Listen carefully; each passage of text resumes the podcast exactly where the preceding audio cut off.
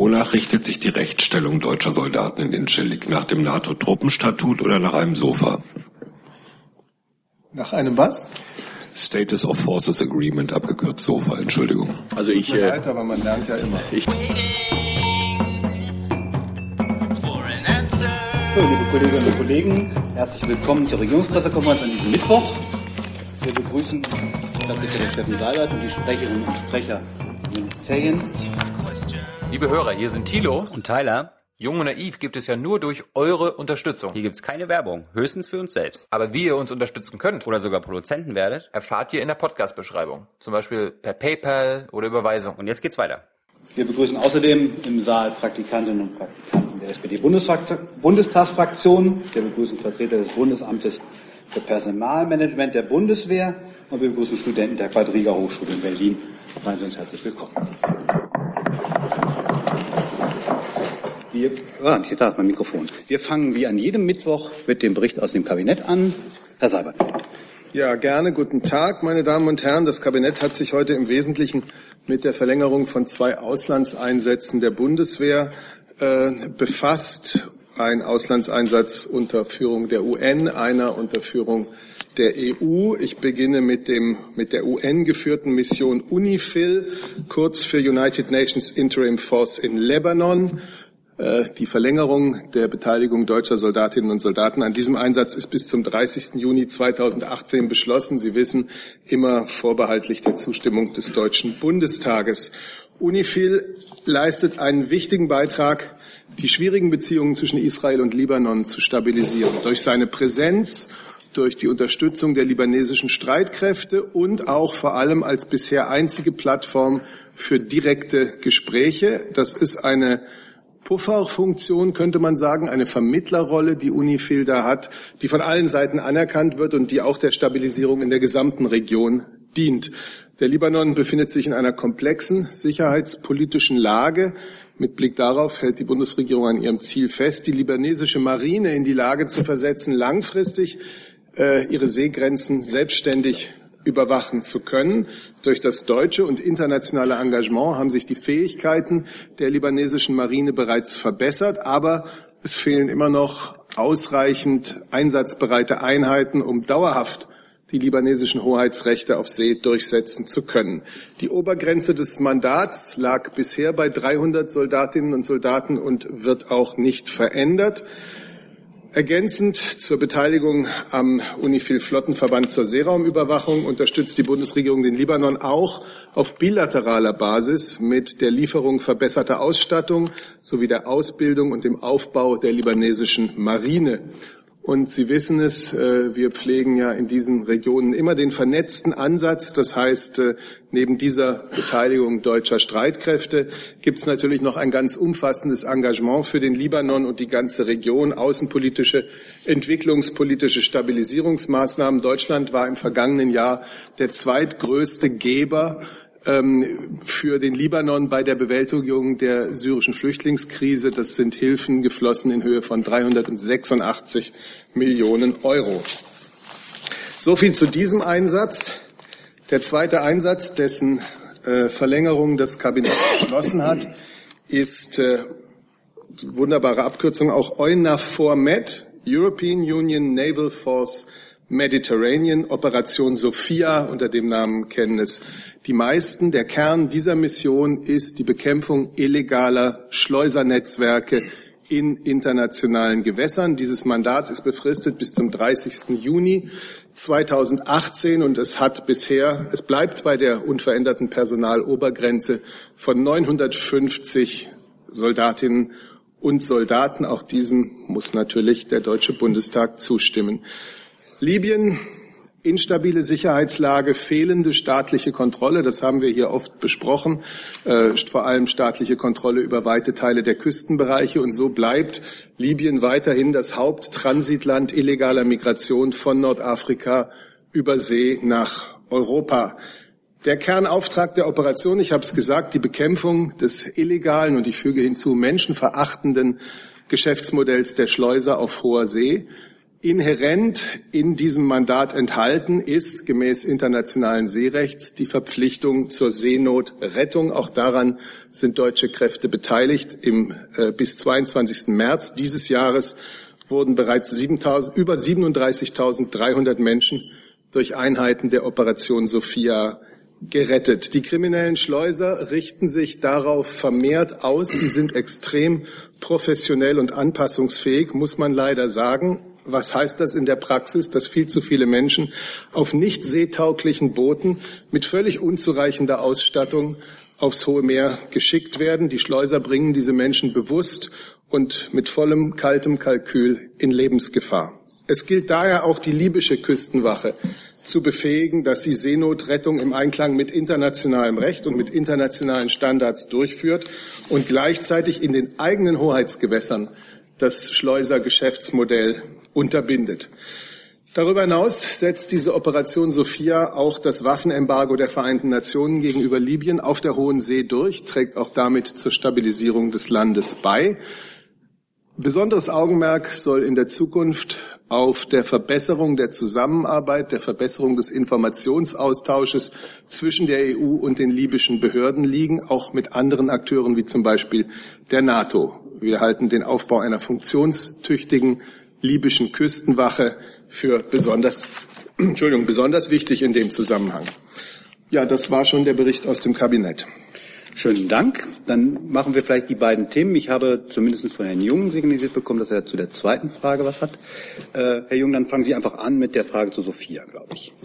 Ja, aber Sie meinten ja, dass Sie die Schleusernetzwerke bekämpfen. Wie viele Schleusernetzwerke haben Sie denn bisher ausgehoben? Ich bin nicht in der Lage, Ihnen diese Zahl jetzt zu sagen. Aber das können wir möglicherweise nachreichen. Vielleicht kann man auch nur, ich weiß nicht, ob man eine konkrete, ach ja, Gott sei Dank. Entschuldigung. Das Auswärtige Amt ist noch nicht da, darauf warten wir noch, aber äh, Herr Flossdorf ist natürlich... Ich dachte, Schäfer ist nicht an meiner Seite, aber kompetent, das zu beantworten. Rüberrücken. Noch viel besser. Gut. Ja, also durch Hinweise der Operation Sophia sind äh, jetzt exakt 112 mutmaßliche Schleuser durch die italienischen Behörden festgenommen worden.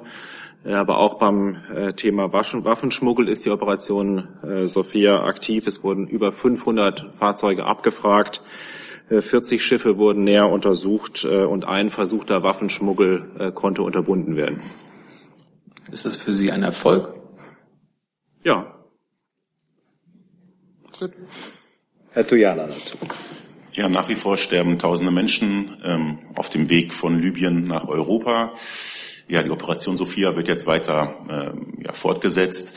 Ähm, an welchen äh, legalen Möglichkeiten für die Flüchtlinge äh, nach Europa zu gelangen, arbeitet denn die Bundesregierung im Einklang ja, mit den relevanten Institutionen und Staaten?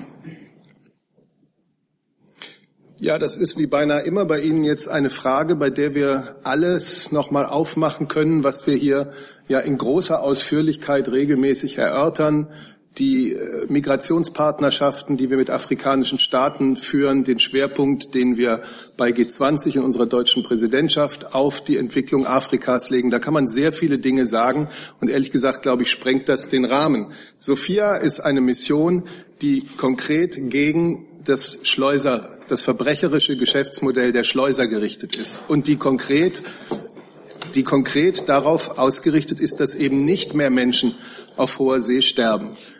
Das ist der zentrale Punkt bei dieser Mission, äh, die Fortschritte dabei gemacht hat. Viele weitere Fortschritte äh, fehlen noch. Ansonsten ist es unsere Politik, ganz grob gesagt, und ich möchte jetzt hier nicht die gesamten Diskussionen nochmal äh, wieder aufleben lassen, ganz grob gesagt ist es unsere Politik, durch eine verstärkte, verantwortungsvolle Partnerschaft und Nachbarschaft mit dem afrikanischen Kontinent dafür zu sorgen oder dazu beizutragen, dass die Fluchtgründe oder die Migrationsgründe, je nachdem, wie Sie es nennen wollen, äh, gemildert werden. Dass wir dazu beitragen, dass in Afrika Menschen Zukunft leben können und nicht als einziges Ausweg äh, den lebensgefährlichen Weg über das Mittelmeer wählen. Zusatz? Ja, es muss ein Missverständnis gewesen sein. Also meine Frage war, ja, welche legalen Möglichkeiten, also ob auch an diesen, äh, an diesem Bereich gearbeitet wird sozusagen, um halt eben zu verhindern, dass diese Menschen ähm, unter anderem halt im Mittelmeer ertrinken. Also ich weiß nicht, also ob Sie das Wenn Sie das schon so erschöpfend behandelt haben, könnten Sie das doch vielleicht noch mal eben zusammenfassen, was es da für Initiativen gibt. Ich habe Ihnen jetzt das zusammengefasst, was ich zu diesem Thema heute hier zu sagen habe. Herr Wiegold. Ist denn das Eine Verständnisfrage an Herrn Floßdorf. Die Zahlen, die Sie genannt haben, sind jetzt der Bundeswehreinsatz oder die Operation Sophia insgesamt? Und äh, für welchen Zeitraum? Das ist die Operation Sophia insgesamt. Äh, und was die 500 Fahrzeuge, die abgefragt wurden, angeht, ist das seit August. Äh, und das müsste dann auch also für den Waffenschmuggel gelten. Welcher August? Ich gehe jetzt davon aus, dass es der August 2016 ist. Weil das Mandat, das erste Mandat war ja schon im Sommer 2015. Entschuldigung, also ich muss ich einfach meine Leute im Ministerium jetzt nochmal fragen per SMS. Ich gehe davon aus, dass es, weil es einigen Vorlauf brauchte, es sich auf das Jahr 2016 bezieht. Das kriegen wir vielleicht gleich einfach noch geklärt. Herr Jessen. Ja, Frage vermutlich an Herrn Flussdorf ähm, oder auch an Herrn Seibert. Äh, Im vergangenen Jahr, im Mai, gab es einen Bericht ähm, im britischen Parlament von einem Komitee, vom EU-Komitee des House of Lords. Darin wurde Sophia als ein Fehlschlag äh, bezeichnet, jedenfalls im Hinblick auf ähm, die Bekämpfung von Schleusernetzwerken. Es wurde im Gegenteil festgestellt, das habe sich zu einem Magneten für die Schleuser äh, entwickelt und Sophia würde eigentlich nur funktionieren, nur in Anführungsstrichen, ähm, als Rettungsaktion. Äh, die Begründung war, dadurch, dass die Sophia-Boote in internationalen Gewässern ähm, patrouillieren, eben die Schleuser tatsächlich nur noch die Flüchtlinge in Schlauchboote setzen müssten und ein paar Meilen raus und dann würden sie ja schon gerettet. Sie kennen vermutlich diesen äh, Bericht, hat sich seit dieser Einschätzung, also Sophia als Magnet und Attraktion äh, für äh, Schleuser, hat sich in der Sophia-Politik etwas daran geändert, sodass man sagen kann, das gilt jetzt so nicht mehr. Also ich kenne den Bericht nicht. Ich kann aber grundsätzlich sagen, dass wenn sich dort Schiffe aufhalten zur Schleuserbekämpfung, und zur Unterbindung des Waffenhandels. Jedes, die sind genauso verpflichtet wie jedes andere Schiff, auch Handelsschiff, äh, was sich in diesen Gewässern äh, aufhält, nach internationalem Seerecht, dort Flüchtlinge aufzunehmen. Äh, und äh, das ist eine ganz klare humanitäre Verpflichtung. Und ich weiß jetzt nicht, ob sich jetzt auch dieser Bericht, den Sie zitieren, sich mit dieser Frage beschäftigt, äh, ob die außer Kraft gesetzt werden soll oder was denn da der Lösungsansatz ist, der dort vorgeschlagen wird. Ähm, wenn ich den Bericht richtig verstanden habe, ähm, dann sagt er eben durch die Tatsache, dass Sophia sozusagen genau diese Rettungsaktionen macht, ähm, ermöglicht man es eigentlich den Schleusern zu sagen, ach, die müssen ja keine langen Strecken mehr fahren, sondern es reicht Schlauchboot ein paar Meilen, dann werden sie aufgegriffen. Also so eine Art Arbeitserleichterung, ungewollt und dennoch Arbeitserleichterung für die Schleuser. Das war, glaube ich, der britische äh, Befund. Ja, ich glaube, Sie verkürzen ja etwas. Das eine ist die humanitäre Verpflichtung nach dem Seerecht, äh, Flüchtlinge aufzunehmen, äh, die in Seenot sind. Das andere sind die Bemühungen, und auch Sophia ist ja auch gestaffelt, in mehreren Phasen. Äh, es gibt ja auch Bemühungen parallel laufen, die auf diplomatischem Strang äh, in Syrien äh, die Lage zu stabilisieren, dort eine Einheitsregierung herzustellen, die dann auch Einfluss hat darauf, die Ordnung im Lande wiederherzustellen. Es ist ja nicht die einzige Aktivität, die einzige Aktion, die dort läuft. Und man sollte das in dem Gesamtzusammenhang sehen und dann wird man der Sache auch eher gerecht. Ich will ganz kurz noch mal darauf eingehen. Ich hatte es versucht, ja auszudrücken. Erstens, ja, die, ich kenne den Bericht auch nicht genau. Ich nehme jetzt mal Ihre Zusammenfassung davon. Äh, ja, wir beobachten natürlich eine extreme und man könnte sagen professionelle, ich würde sagen professionell verbrecherische Anpassungsweise der Schleusernetzwerke. Und deswegen ist es gerade so wichtig, wie ich gesagt habe, dass wir die libysche Küstenwache äh, befähigen, dass sie Seenotrettung nach internationalem Seerecht, äh, nach internationalen Standards in ihren Hoheitsgewässern durchführt. Äh, da gibt es ja durchaus einen Zusammenhang. Herr Jung dazu? Herr Flosser, wie ist denn der Ausblick für diesen Sommer? Äh, rechnen Sie damit, dass es mehr Menschen probieren als im vergangenen Sommer und dem Sommer davor? Oder haben Sie Erkenntnisse, dass es abnimmt, die Migration? Und deshalb, welche libysche Küstenwache, von welcher Regierung meinen Sie? Es gibt ja mehrere Regierungen in Libyen. Herr Jung, ich tue mich ja schwer, die Frage zu beantworten, da wir nicht in Libyen aktiv sind. Ich kann Ihnen nicht sagen, wer sich mit dem Gedanken trägt, in diesem Sommer äh, dort äh, von Libyen sich auf den Weg zu machen. Insofern melden Sie sich bitte an äh, Stellen, die sich da vielleicht besser auskennen oder dafür zuständig sind. Gut, unser Zusammenarbeitspartner ist im Wesentlichen äh, die libysche, sogenannte libysche Einheitsregierung, von der wir wissen, dass sie nicht den vollen äh, territorialen äh, Zugriff auf das gesamte Land oder auf die Küste hat. Das ist uns bekannt. Äh, die Unterstützung äh, für die Küstenwache läuft ja äh, auf europäischer Ebene. Deswegen äh, wären da auch die Fragen zu beantworten. Ich gehe davon aus, dass es sich im Wesentlichen um diese, um diese Regierung handelt. Und ähm, Sie sagen ja gerade selbst, dass es auch andere Machthaber gibt, die andere Teile der libyschen Küste kontrollieren. Wie gehen Sie mit denen um? Versuchen Sie mit denen Deals zu machen oder was, was ist da der Plan? Der Plan ist, mit den Mitteln, die wir diplomatisch, politisch haben, durch intensive Beratungen auch mit den regionalen Akteuren, die in Libyen eine große Rolle spielen, äh, Ägypten und anderen, äh, dazu beizutragen, dass es eben nicht mehr diesen Flickenteppich von Macht und, äh, und Kontrolle gibt, sondern dass es dort Bewegungen hin zu einer einheitlichen staatlichen Kontrolle gibt. Das ist der Versuch, den wir politisch machen. Äh, und daran arbeiten wir als Europäer, daran arbeitet die deutsche Diplomatie mit all ihren Mitteln und die Bundeskanzlerin, auch der Außenminister, äh, führen ja dazu auch immer wieder Gespräche. Herr Wiegold.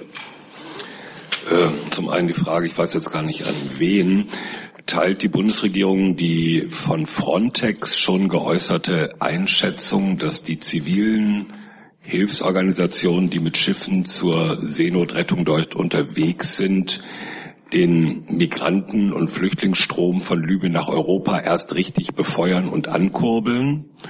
Und die Frage an Herrn Floßdorf, an der Ausbildung der libyschen Küstenwache waren ja auch Soldaten der deutschen Marine beteiligt. Gibt es da von Ihrer Seite so ein Zwischenfazit? Kann man den Anfang machen. Erstmal liefere ich Ihnen nochmal die Zahlen nach. Es ist, wie ich vermutet habe, August 2016. Ab da ist äh, sozusagen das Vorgehen gegen den Waffenschmuggel äh, erst möglich. Ähm, Deutschland äh, ist mit fünf Ausbildern beteiligt an der Ausbildung libyscher äh, Küstenwachenangehöriger auf hoher See. Äh, von Oktober bis Februar wurden 89 Angehörige der libyschen Küstenwache auf hoher See ausgebildet durch die Mission Sophia.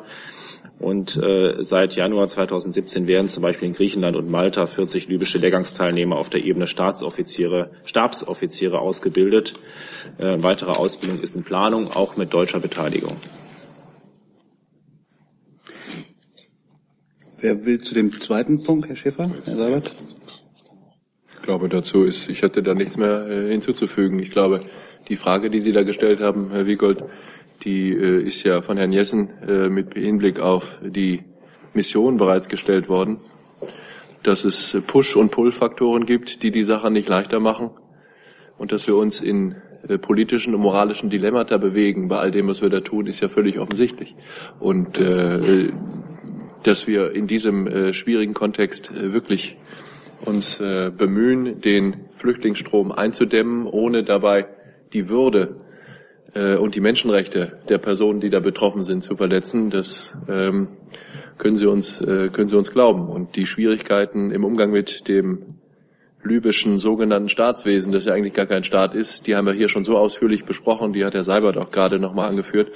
Da brauche ich jetzt, glaube ich, auch nichts äh, dabei äh, zu ergänzen. Auch wieder die jüngsten Entwicklungen, wo äh, Milizen der Stadt Misrata gegen Milizen der Einheitsregierung vorgehen, um sich Ressourcen zu sichern, zeigen einfach schlaglichtartig, wie labil, ja, wie schwierig die Lage in Libyen noch immer ist, trotz allen Engagements der internationalen Gemeinschaft, trotz allen Engagements des deutschen VN-Sondergesandten Martin Kobler, trotz des Einsatzes unserer italienischen Partner, der Europäischen Union und auch unserem. Wir werden da nicht nachlassen dürfen und auch nicht nachlassen, zu versuchen, äh, aus Libyen wieder ein geordnetes Staatswesen zu machen. Vielleicht hat es das noch nie in Libyen gegeben, denn auch unter Gaddafi gab es kein geordnetes Staatswesen in Libyen. Ähm, Und das ist äh, eine Aufgabe, die äh, viel Geduld erfordert, die äh, viel Einbindung internationaler Partner erfordert, weil auch Libyen ein Feld ist, bei dem strategische Interessen von großen Mächten eine Rolle spielen. Und wir werden da nicht aufgeben. Entschuldigung, äh, wenn ich kurz nachfragen darf. Ich habe zwar mal Theologie studiert, aber ich stelle keine ethischen Fragen. Ich wollte eigentlich nur wissen, ob die von Frontex geäußerte Schuldzuweisung auch der Meinung der Bundesregierung entspricht. Herr Dimroth dazu. Ja, ich kann dazu gerne was sagen, weil äh, Frontex, wie Sie wissen, ja auch eine äh, polizeiliche Institution ist und die äh, Bundespolizei ja hier auch weitreichend unterstützt. Ich kenne die von Ihnen jetzt hier uns vorgehaltene, das Zitat nicht ähm, will mich aber sozusagen nicht drücken vor einer Bewertung, wenn Sie das äh, äh, uns hier vorhalten, kann ich Ihnen sagen, ich teile jedenfalls diese Einschätzung in dieser Pauschalität überhaupt nicht. Ähm, und jeder, der sich auch nur mal im Ansatz mit Migrationsforschung beschäftigt hat, weiß, dass solche Migrationsbewegungen nie nur eine Ursache haben. Und insofern ähm, meine klare Einordnung für den von Ihnen zitierten Satz, diese Einschätzung teilen wir nicht. Herr Jung, nochmal. Elisabeth, nochmal zum Mandat. Ähm, die aktive Suche und Rettung von Menschen auf hoher See ist ja nicht Teil des Mandats. Gab es Überlegungen, das zu ändern und das äh, Mandat abzudaten, um quasi diesen humanitär super wichtigen Teil äh, hinzuzufügen? Und Herr Flosser, wie bewerten Sie, es gibt ja viele deutsche NGOs, die äh, Seenotrettung machen. Da gibt es ja zum Beispiel Jugend rettet, die nennt ihre aktuelle Mission von der Leyen weil Sie sagen, Sie benennen die Mission nach Politikern, die keine Verantwortung nach Ihrer Einschätzung übernehmen. Wie bewerten Sie das? Wenn ich ganz kurz was sagen darf, ich hatte das erwähnt, das internationale Seerecht beinhaltet die Verpflichtung zur Seenotrettung. Und dem kommen die deutschen Einheiten, die in der Operation Sophia aktiv sind, auch nach. Die Zahl von über 37.000 Geräten bis Stand Mai 2017 spricht ja eine deutliche Sprache. Aber es geht auch um die aktive Suche nach den Menschen. Das war auch die Frage. War das, war das für Sie updatenswert? Updatenswert? Die aktive Suche in das Mandat hineinzuschreiben. Ich habe gesagt, dass dieses Mandat gemäß internationalem Seerecht inhärent beinhaltet die Verpflichtung zur Seenotrettung. Und der kommt die, kommen die deutschen Einheiten, die Männer und Frauen an Bord dieser Schiffe nach. Übrigens wollte ich noch, aber machen Sie erst mal, ich muss noch was nachreichen. Gut, äh, Herr Jung, ich sitze hier, um äh, Regierungshandeln zu erklären und äh, zu erläutern und äh, wie auch wer immer was auch äh, benennt. Da bitte ich um Verständnis, das bewerte ich von dieser Stelle aus nicht. nochmal? Ja, es war die Rede gewesen vorhin von der Zusammenarbeit EU-Libyen im Bereich äh, der Küstenwache und der Verbesserung der Ausstattung der Küstenwache. Sie hatten gef gesagt, gefragt, wer da der Partner ist. Äh, der Partner ist die libysche Einheitsregierung. Die hatte der EU-Kommission sozusagen ihre, ihre Bedarfsliste übergeben und aufgrund derer ist entschieden worden, ähm, äh, in diesem Bereich verstärkt zusammenzuarbeiten. Jetzt habe ich keine Fragen mehr zu diesem Komplex. Dann kommen wir zu einem weiteren Komplex. Äh, Herr Buchwald hat da eine andere Frage zu einem anderen Thema angemeldet. Bitte. Ja, Frage an das Wirtschaftsministerium. Da geht es nochmal um die Rechtsextremismusstudie des Göttinger Zentrums für Demokratieforschung. Die Studie wird ja kontrovers diskutiert und auch in ihren methodischen Grundlagen angefochten. Wie beurteilt das Wirtschaftsministerium die Diskussion? Danke für die Frage. Das gibt mir die Gelegenheit, dazu nochmal Stellung zu nehmen. Ähm, es gibt für uns keine Veranlassung daran zu zweifeln, dass der Auftragnehmer der Studie diese nach aktuellen wissenschaftlichen Methoden und Standards durchgeführt hat. Die Studie ist aus unserer Sicht ähm, eine wichtige Studie, denn es geht darum, Ursachen zu hinterfragen und zu analysieren. Und wichtig ist auch Ausgangspunkt für die Studie sind eben Daten und Fakten des Verfassungsschutzberichtes und der Kriminalstatistik, und wichtige Zahl war, lieferte eben der Verfassungsschutzbericht des Jahres 2015, der eben Mitte Juni 2016 vorgestellt wurde, wonach sich leider ein sehr hoher Anteil der neuen Länder bei politisch motivierten Kriminalität rechts ergibt. 2015 wurden knapp 50 Prozent der 1408 rechtsmotivierten Gewalttaten in Ostdeutschland verübt. Das bei einem Bevölkerungsanteil von nur 19 Prozent. Das ist ein Problem und hier sollten eben Ursachen, warum dieses Problem so ist, mit dieser Studie analysiert werden. Die Studie ist eine Studie der qualitativen Sozialforschung und wendet qualitative Interviews an. Sie ist, sie ist keine ähm, repräsentative Studie, das behauptet sie auch nicht, sondern sie führt qualitative Interviews in Regionen. Wenn man Ursachen für diese Kriminalstatistik hinterfragen will, dann muss man natürlich in Regionen gehen, wo es diese Ursachen gibt. Dann kann man die Ursachenforschung betreiben. Und vielleicht auch nochmals zu dem Vorwurf, der jetzt verschiedentlich geäußert wäre, wurde, es gebe fingierte Interviewpartner. Das ist selbstverständlich nicht der Fall. Das müssen wir mit Nachdruck zurückweisen. Alle Interviewpartner, die in der Studie des Göttinger Instituts ähm, aufgeführt werden, existieren natürlich, aber es wurden Namen anonymisiert oder verfremdet zum Schutz der Personen. Auch das ist, glaube ich, relativ nachvollziehbar dass man ohne Anonymisierung diese Art von Studien in diesem sehr kritischen Umfeld ähm, von rechtsextremen äh, Debatten sonst nicht mehr führen konnte. Deshalb ist es wichtig, dass man Anonymisierung als Mittel nutzt und es ist auch ein absolut anerkanntes Mittel der Sozialforschung. All diese Personen existieren, aber es gibt eben die Anonymisierung Personen, die bis zum Ablauf des, des Druckauftrags und der Finalisierung der Studie keine Freigabe erteilt haben, sind eben anonymisiert oder verfremdet worden. Und das halten wir auch für ein sehr wichtiges Instrument. Nachfrage. Ähm, es sind ja auch andere methodische Kritiken laut geworden in der Studie, etwa in der Auswahl der Gesprächspartner. Sieht das Wirtschaftsministerium da Nachbesserungsbedarf bei der Studie und beim Göttinger Institut? Das, das Göttinger Institut hat ja selbst zur Methodik Stellung genommen und da ist jetzt das Göttinger Institut natürlich auch erstmal der richtige Ansprechpartner, die gewählte Methodik zu erläutern und dazu Stellung zu nehmen. Sofern es da um ähm, Fehler in einzelnen Fußnoten geht, dann hat das Göttinger Institut ja bereits gesagt, dass es eine bereinigte Fassung veröffentlichen wird. Ähm, das mag dann so sein, aber die ähm, Standards, die qualitative Sozialforschung, die zugrunde gelegt wurde, entspricht ähm, nach unserer Einschätzung gängigen Methoden der Sozialwissenschaft.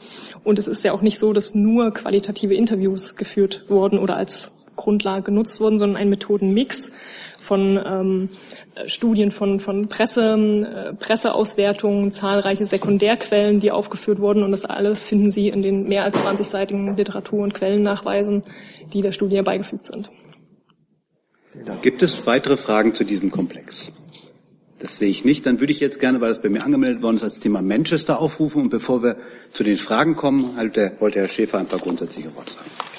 Ja, ich, äh, die Vertreter Deutschlands, der Bundespräsident, die Bundeskanzlerin, der Außenminister und andere haben sich ja schon zu den schrecklichen Ereignissen von Manchester geäußert. Ich möchte jetzt eigentlich nur das ergänzen, weil wir ganz viele Fragen im Auswärtigen Amt äh, bekommen zu der möglichen Betroffenheit auch äh, deutscher Staatsangehöriger, möchte ich hier sagen, dass bereits gestern unmittelbar nachdem diese schrecklichen Ereignisse bekannt geworden sind, zwei meiner Kollegen nach Manchester gereist sind, um sich vor Ort ein Ort der, ein äh, Bild von der Lage zu machen und um mit den zuständigen Behörden zu klären, ob nicht vielleicht Deutsche auch betroffen gewesen sein könnten. Glücklicherweise kann ich Ihnen hier sagen, dass wir hier und jetzt keinerlei Kenntnis davon haben, dass es deutsche Opfer, deutsche Tote oder deutsche Verletzte gegeben hat. Ich sage das ähm, mit äh, aller Vorsicht, denn noch sind nicht alle Todesopfer dieses schrecklichen Anschlags äh, von Manchester ähm, zweifelsfrei identifiziert. Ich kann das deshalb nicht ähm, hundertprozentig ausschließen. Gleichzeitig schließen wir aus langjährigen Erfahrungen ähm, mit diesen Fällen. Wir haben keine Vermisstenmeldungen, wir haben keine Anhaltspunkte dafür, dass Deutsche direkt betroffen gewesen sein könnten. Ich nehme an, dass auf dem Konzert Deutsche waren, aber die eben nicht äh verletzt oder getötet worden sind. Deshalb glaube ich, mit relativer Sicherheit hier Entwarnung geben zu können und sagen zu können, dass äh, keine deutschen Opfer dieses schrecklichen terroristischen Anschlags geworden sind. Eine Ergänzung von Herrn Sabat. Ja, ich will nur kurz hinzufügen, dass die Bundeskanzlerin heute Mittag äh, mit Premierministerin May telefoniert hat und ihr auch persönlich ihre Anteilnahme ausgedrückt hat. Ein Kondolenztelegramm hatten wir ja am Morgen schon veröffentlicht. Herr Heller dazu.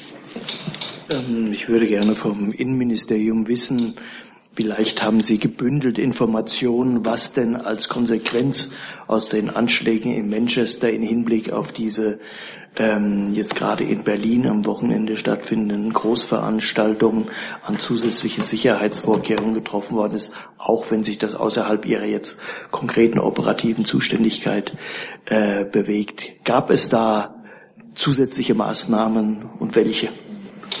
Ja, äh, vielen Dank für die Frage und auch vielen Dank für die von Ihnen selbst vorgenommene äh, Einschränkung, was äh, sozusagen Ihre Erwartungshaltung anbetrifft in Bezug auf meine Zuständigkeit zu der von Ihnen formulierten Frage. Ähm, zunächst mal ähm, hat sich der Bundesinnenminister ja auch ähm, gestern Abend im ersten und zweiten deutschen Fernsehen sehr ausführlich zu den Vorgängen ge ge geäußert und auch sehr deutlich gemacht, dass die Gefährdung, die Bedrohungslage, mit der wir es zu tun haben, vor den schrecklichen Ereignissen von Manchester ebenso hoch war, wie sie es danach ist. Das heißt, wir sind schon seit geraumer Zeit gemeinsam in Europa, gemeinsam im Westen ähm, im Fokus des islamistischen Terrorismus und die Bedrohungslage ist anhaltend hoch, so schrecklich das auch ist. Ähm, wenn Sie mich jetzt nach konkreten Maßnahmen fragen in Bezug auf äh, am Wochenende in Berlin stattfindenden Großereignissen, möchte ich erstens hinzufügen, selbstverständlich gibt es auch außerhalb von Berlin äh, große Ereignisse. Man sollte sich also jetzt nicht nur hierauf bei der Betrachtung. Und ganz grundsätzlich ist es so, dass die zuständigen Behörden vor Ort im Kontakt, um im Austausch mit den Bundessicherheitsbehörden eine Gefährdungsbewertung in eigener Verantwortung vornehmen und dann auch entsprechend lageangepasste Maßnahmen ergreifen. Wenn ich den in dem Fall jetzt für Berlin zuständigen Innensenator Geisel richtig verstanden habe, sind ja sehr wohl auch die Konzepte, die ohnehin schon vorlagen, im, im Nachgang zu den Ereignissen von Manchester nochmal angeschaut worden um äh, gegebenenfalls äh, entsprechende Konsequenzen zu ziehen. Und ich habe auch keinen Zweifel, dass das äh, von dort aus äh, geschehen wird. Die Bundesbehörden werden gerade am Wochenende, wie üblich bei solchen Großereignissen, insbesondere durch die Bundespolizei selbstverständlich durch entsprechende Einsatzkräfte auch unterstützen bei Bewältigung der Großlagen. Aber zu konkreten Maßnahmen kann ich Ihnen in Ermangelung eigener Zuständigkeit und darüber hinaus auch, ähm, wie regelmäßig ähm, äh, sozusagen aus Zweckmäßigkeitsgründen nicht äh, zu operativen Einzelheiten hier ähm, etwas berichten. Herr Kollege. Markus Hubermann vom Bayerischen Fernsehen. Herr Dimroth, ähm, was ist denn mit den Gefährdern, die wir in Deutschland haben? Äh, haben Sie eine Vorstellung, eine Idee oder können Sie was darüber sagen? Werden die jetzt nochmal besonders beobachtet? Ich habe gehört, es ist gar nicht möglich, die wirklich rund um die Uhr zu beobachten. Da gibt es Polizeireporter, die das sagen. Ist da irgendwas, passiert da irgendwas, bewegt sich da jetzt was oder machen wir so weiter wie bisher, sind schon an der höchsten Stelle der Sicherheit angekommen, mehr geht nicht? Das lässt sich so pauschal nicht beantworten. Auch da gilt zunächst mal, dass, wie Sie wissen, die Gefährder ja in der Regel in der Zuständigkeit der jeweiligen Landespolizeien behandelt werden. Das ähm, ist ja äh, aus einer Reihe von Sachverhalten aus der jüngeren und älteren Vergangenheit eigentlich hinreichend bekannt. Ähm, da ist es aber auch, äh, gilt im Prinzip dasselbe, dass selbstverständlich es erstens einen sehr guten, sehr engen und vertraulichen Informationsaustausch gibt zwischen den betroffenen Behörden der Länder mit den Behörden des Bundes. Es gibt das gemeinsame Terrorismusabwehrzentrum, was Sie kennen, wo genau solche Dinge auch jedenfalls dem Grundsatz nach besprochen werden. Und wie genau und mit welchen Mitteln jetzt die Menschen, die wir als Gefährder qualifizieren und in Deutschland auffällig sind, überwacht werden, das verbietet sich sozusagen darüber öffentlich zu sprechen von vornherein, weil natürlich solche Maßnahmen leerlaufen würden, wenn sie in der Zeitung stünden. Ähm, ob allerdings in jedem Einzelfall tatsächlich beispielsweise eine 24-7-Überwachung die effektivste Maßnahme ist, mit solchen äh, Gefährdungslagen umzugehen, das äh, lässt sich so pauschal vermutlich gar nicht beantworten, weil es mag immer auch polizeitaktische Gründe geben, die gerade dagegen sprechen äh, und Alternativmaßnahmen hier in dem Mittelpunkt sehen. Nochmal, äh, schon ähm, um äh, solche Maßnahmen in ihrer Zielrichtung nicht zu gefährden, kann ich dazu nichts sagen. Hinzu kommt, ähm, dass dafür, wie gesagt, die äh, Länderbehörden die federführende Zuständigkeit haben. Eine kurze Nachfrage, gibt es denn eigentlich eine Zahl, die sich geändert hat bis heute, wie viele Gefährder in Deutschland beobachtet werden? Ja, also aus dem, ähm, aus dem Spektrum des islamistischen Terrorismus gehen wir von einer Zahl, die ein gutes Stück äh, größer als 650 ist, aus. Ähm, die Zahl ist natürlich sehr dynamisch, so dass es da keinen Sinn macht, jetzt äh, tagesaktuell, äh, Komma genau Zahlen zu verkünden. Ähm, und diese Gruppe, wie gesagt, äh, ist äh, in der Zuständigkeit der zuständigen Landesbehörden in, äh, in Obhut und dort werden verschiedene Maßnahmen ergriffen, um mit diesem Personenspektrum umzugehen. Herr Tujala. Ich habe auch noch mal eine Verständnisfrage zum Thema Manchester. Ähm, bei dem Selbstmordattentäter soll es sich um einen äh, sogenannten Soldaten des Islamischen Staates gehandelt haben.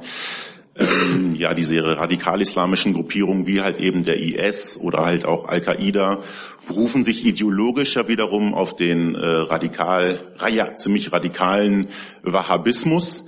Ähm, ja, der Wahhabismus, also Saudi-Arabien gilt als Exportland Nummer eins des Wahhabismus.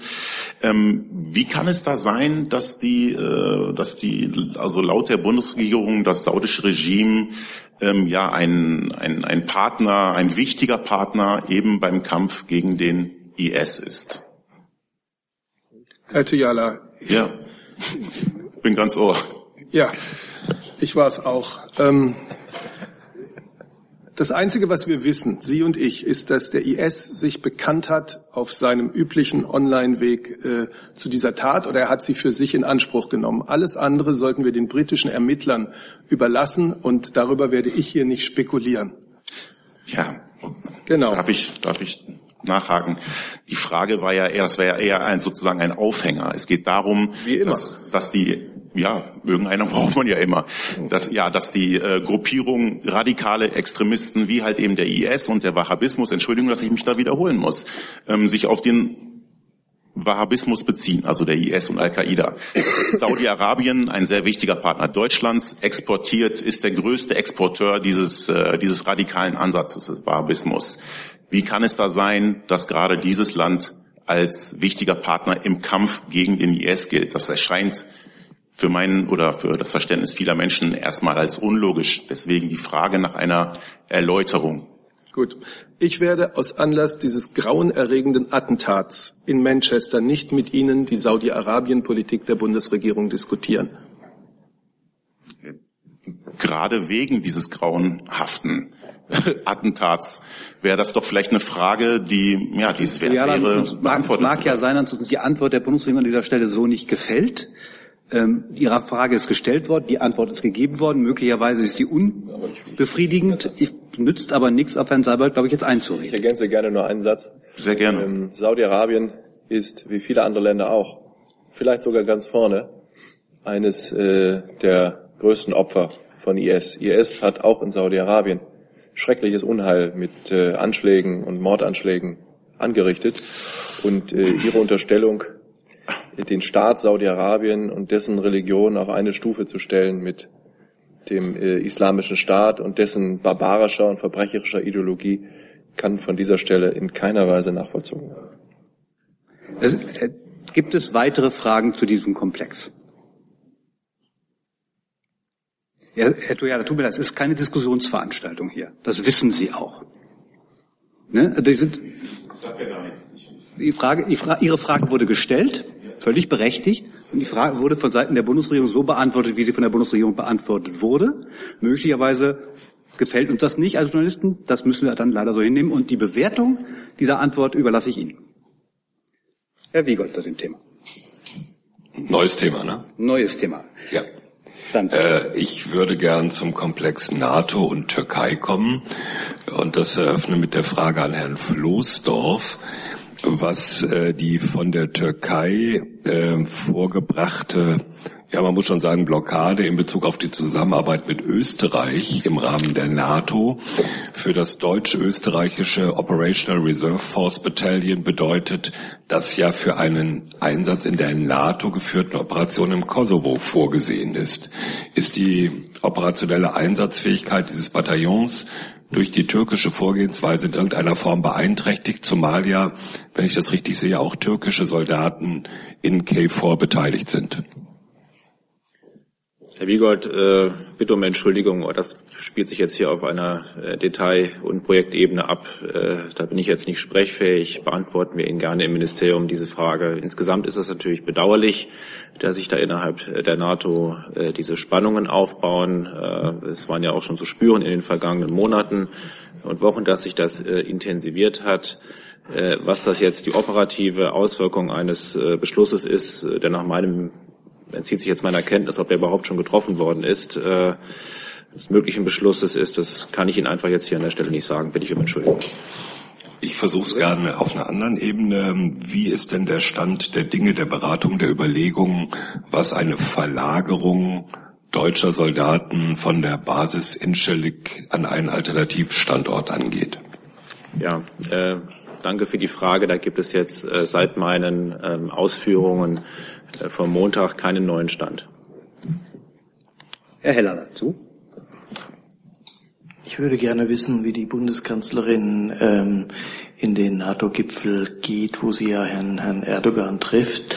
Ähm, sie ähm, ein gesondertes Gespräch mit Erdogan haben und wird sie gerade auch nach den neuerlichen Besuchsverweigerungen für deutsche Parlamentarier, die in die Türkei reisen wollten, wird sie möglicherweise ähm, klare ja, ähm, Pläne, klare Androhungen in Hinblick auf die, den Abzug deutscher Soldaten aus der Türkei in welcher Größenordnung auch immer und welche Standorte betreffend auch immer gegenüber Herrn Erdogan äußern?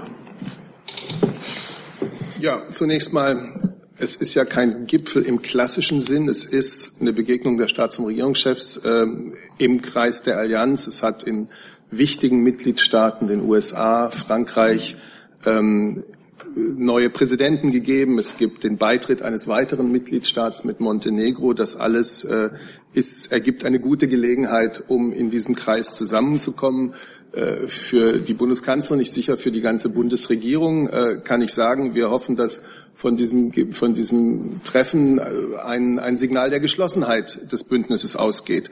Ein Signal, dass wir alle, die wir in diesem Bündnis vereint sind, die unverändert wichtige Bedeutung der NATO äh, für unsere gemeinsame Sicherheit sehen und auch mit diesem Treffen unterstreichen wollen. Es ist gut möglich, ähm, dass es äh, am Rande des Treffens zu einer Begegnung mit dem türkischen Präsidenten Erdogan kommt. Das äh, werde ich Sie dann darüber noch informieren, wenn das ganz sicher ist. Und wenn es so ein Treffen gäbe, natürlich, dann gäbe es eine ganze Reihe ähm, von aktuellen Themen, die die Bundeskanzlerin da auch ansprechen würde. Das ist natürlich die Frage des Besuchsrechts deutscher Soldaten, äh, deutscher Abgeordneter bei unseren Soldatinnen und Soldaten. Die Haltung der Bundesregierung dazu ist Ihnen ja hinreichend bekannt. Es würde aber natürlich auch um die Frage inhaftierter Journalisten, die Fälle Denis Yücel, äh, Meshale Tolu und so weiter gehen. Ich möchte aber dann einem solchen äh, möglichen Treffen hier noch nicht vorgreifen. Satz? Darf ich dazu noch mal nachfragen, wenn Sie sagen, es ist gut möglich, das klingt jetzt etwas vage. Hat denn die Bundeskanzlerin selbst ein konkretes Interesse angemeldet ja. gegenüber Herrn Erdogan? Oder gibt es von der anderen Seite vielleicht auch die Anmeldung eines konkreten Interesses von Herrn Erdogan, Frau Merkel zu treffen? Also wir reden darüber mit der türkischen Seite und das ist mit gut möglich äh, gemeint. Es gibt diesen Plan und äh, Sie wissen, bei solchen Gipfeln ergibt sich manches auch erst in letzter Minute. Ich werde Sie informieren, aber das ist äh, der Plan. Frau Böse. Äh, genau, ich wollte auch noch mal in die Richtung fragen, vielleicht erstmal an Herrn Dr. Schäfer, ähm, die Absage dieser hochrangig ähm, besetzten Delegationsreise. Können Sie mal sagen, was war da die offizielle Begründung der Türkei hierfür und wie bewerten Sie äh, das? Und ich versuche es auch noch mal bei Herrn Seibert dann, wie hoffnungsvoll ist denn die Kanzlerin, dass man da beim NATO-Gipfel weiterkommt? Ähm, Einfach nur äh, vielleicht an den Vorsitzenden vorweg die Frage. Ich, ich habe ein bisschen den Eindruck, wir vermischen hier zwei Themen, weil NATO und Türkei überschneidet sich vielleicht über die Begegnung, die es morgen geben wird, aber ansonsten sind es ja irgendwie zwei. Vielleicht reden wir gerade mal erstmal von genauso wie Sie, NATO wie und Türkei wollen. Ich will auch der Frage nicht auswirken, äh, ausweichen. Ich kann auch gerne zur Türkei was sagen, würde auch gerne gleich noch was zur NATO ganz allgemein. Vielleicht sagen Sie mal was zum, zum NATO-Teil, dann äh, kommen wir gleich sozusagen in den nächsten Fragen zu den NATO-Fragen und dann, dann Türkei, möglicherweise ja? zu den anderen türkischen Fragen, die wir heute Morgen, aber auch schon mit den Reiseteilnehmern ja besprochen haben. Genau, also auf, äh, okay. nee, alles gut. Alles gut. Wie bei, äh, also wie bei allen Reisen von Abgeordneten, das ist äh, für das Auswärtige Amt tägliches, tägliches Geschäft. Vielleicht bei dieser Reise sogar noch mehr als bei anderen Reisen hat sich das Auswärtige Amt wirklich mit aller Wucht und allem Einsatz äh, könnte fast sagen, mit Leidenschaft dafür eingesetzt, dass die Reise der Vizepräsidentin des Deutschen Bundestages, Claudia Roth, mitsamt ihren Kollegen, Abgeordneten des Deutschen Bundestages äh, stattfinden äh, konnte. Das ist natürlich eine wichtige Reise in einem schwierigen politischen Kontext gewesen. Deshalb wussten wir von Anfang, auch, äh, von Anfang an auch, dass diese Reise womöglich äh, in Ankara nicht so positiv gesehen wird wie von uns. Und es ist dann in der Tat nach schwierigen Verhandlungen über viele Punkte äh, dieser Reise, ein Teil im Osten der Türkei, Begegnungen im Parlament in Ankara, äh, manches andere tatsächlich äh, letztlich zur traurigen Gewissheit geworden am, ich glaube, am Montagabend, als der Staatssekretär im türkischen Außenministerium mit unserem Staatssekretär Markus Ederer telefonierte und dann tatsächlich offiziell äh, mitgeteilt hat, dass die Reise, dass die Reise von äh, Frau Roth und ihren Kollegen und Kolleginnen nicht stattfinden könne. Er hat dabei verwiesen auf eine in der Türkei innenpolitisch nicht förderliche äh, Lage, die das äh, eben zurzeit aus türkischer Sicht unmöglich macht. Wir bedauern das und wir bedauern das nicht nur, sondern wir beklagen das auch, denn äh, wieder einmal ist eine Chance vertan worden, Dialog zu pflegen und gerade Dialog zu pflegen zwischen Teilen äh, des, der türkischen und der deutschen Gesellschaft und des Staates wie Abgeordneten, die ähm, ganz besonders in schweres Fahrwasser geraten waren. Wir müssen das äh, zur Kenntnis nehmen, weil wir auf die Kooperation unserer türkischen unserer türkischen Gesprächspartner angewiesen sind. Die Reaktion aus der Delegation haben Sie, glaube ich, an dieser Stelle vor einigen Stunden hier äh, schon äh, vernommen. Wir müssen das äh, zur Kenntnis nehmen. Wie gesagt, wir tun das äh, bedauernd und beklagen das auch. Und jetzt müssen wir gemeinsam mit denjenigen äh, im Deutschen Bundestag, die sich für die deutsch-türkischen Beziehungen interessieren, gemeinsam überlegen, wie es uns auch gelingen kann, in diesem schwierigen Umfeld den Dialog zwischen den Legislativen beider Seiten wieder vernünftig in Gang zu bekommen. Dass wir da ganz offensichtlich auf türkischer Seite ein echtes, ein erhebliches Problem haben, das ähm, nicht so ganz einfach zu verstehen ist, das ist offensichtlich. Jetzt ist Frau Dunst dran. Die signalisiert, dass sie zwei Fragen hat. Ich will gerne erstmal, dass sie nur die Frage zur Türkei stellt. Ich, ich habe genau, ich habe nur eine Frage äh, zur NATO, aber zu anderen Themen. Also deswegen würde ich gerne nicht von der Liste gestrichen. Nein, das wirst du dann noch nicht. Aber ähm, Herr Seibert, es gibt ja ganz starke Signale, dass die NATO morgen dem Wunsch von US-Präsident Trump nachkommen wird, dass die NATO als offizielles Mitglied in die Anti-IS-Koalition äh, aufgenommen wird. Könnte sich dafür für Deutschland in einer Hinsicht etwas verbessern, nämlich dass NATO-Generalsekretär Stoltenberg dann intensiver auf die Türkei einwirken könnte, mit dem Bündnispartner Deutschland einen Umgang zu pflegen, der Deutschland sozusagen gerecht wird bei den Besuchen, die gerade angesprochen wurden und auch Besuchen der Bundeswehrsoldaten in Incirlik. Die Bundeskanzlerin hat sich vor einigen Tagen ja äh, zu dieser Frage geäußert und äh, Nee, Die, anders hat sie sich geäußert. na gut, sie hat sich zu der Frage eines möglichen formellen Beitritts der NATO zur Anti-IS-Koalition geäußert. Das wollte ich gerade sagen und wollte sagen, dass diese Haltung äh, unverändert ist. Das ist ein Diskussionsprozess, der wird morgen möglicherweise zu einem Abschluss kommen. Und sie hat gesagt, und das ist ja auch aus deutscher Sicht wichtig, was das auf jeden Fall nicht bedeuten wird, dass nämlich irgendeine militärische Aktivität, die Deutschland heute durchführt, äh, im Rahmen der Anti-IS-Operationen, äh, dass es da irgendetwas, eine Veränderung oder Erweiterung gibt. So viel dazu. Ich will dem NATO-Rat oder dem, dem, dem, dem NATO-Treffen jetzt hier nicht vorgreifen. Wenn es dazu käme, dann würde sich natürlich die Stellung der NATO zur Anti-IS-Koalition formal ändern. Und dann äh, könnte man argumentieren, dass äh, die Frage von Besuchsrecht ähm, durchaus auch eine sein könnte, bei der sich Herr Stoltenberg engagiert. Aber ehrlich gesagt, bis dahin werden wir aus eigener Kraft und aus eigener Überzeugung als Bundesregierung diesen Punkt immer vertreten. Und werden es danach auch noch tun. Im Übrigen hat ja der Generalsekretär der NATO auch in einem Telefonat mit dem deutschen Außenminister, aber auch öffentlicher gesagt, dass er sich dieses Themas äh, annehmen will. Und das ist, so hat er es nicht gesagt, so sage ich es, Ausdruck aus unserer Sicht von Bündnistreue im NATO-Rahmen ist, dass man die Wünsche des jeweiligen Partners wohlwollend prüft und dann auch äh, hilfsbereit und unterstützend tätig ist. Und daran wollen wir auch morgen arbeiten, aber auch morgen ist nur ein Tag unter vielen. Ähm, wir werden sehen, was morgen dabei herauskommt und danach werden wir natürlich nicht aufgeben. Das ist ja nicht so, dass danach die Sonne dann nicht mehr aufgeht. Herr Jung dazu. Herr Schäfer, haben alle NATO-Staaten das gleiche Ziel, wenn es um Syrien geht? Ist das jetzt noch Türkei oder ist das jetzt NATO? Was machen wir denn jetzt? Frage, oder ist es jetzt Syrien? Das, es geht ja um Anti-ISIS-Koalition und so. Okay. Wollen wir das jetzt machen? Dann mache ich es sehr gerne. Sagen Sie kurz was dazu.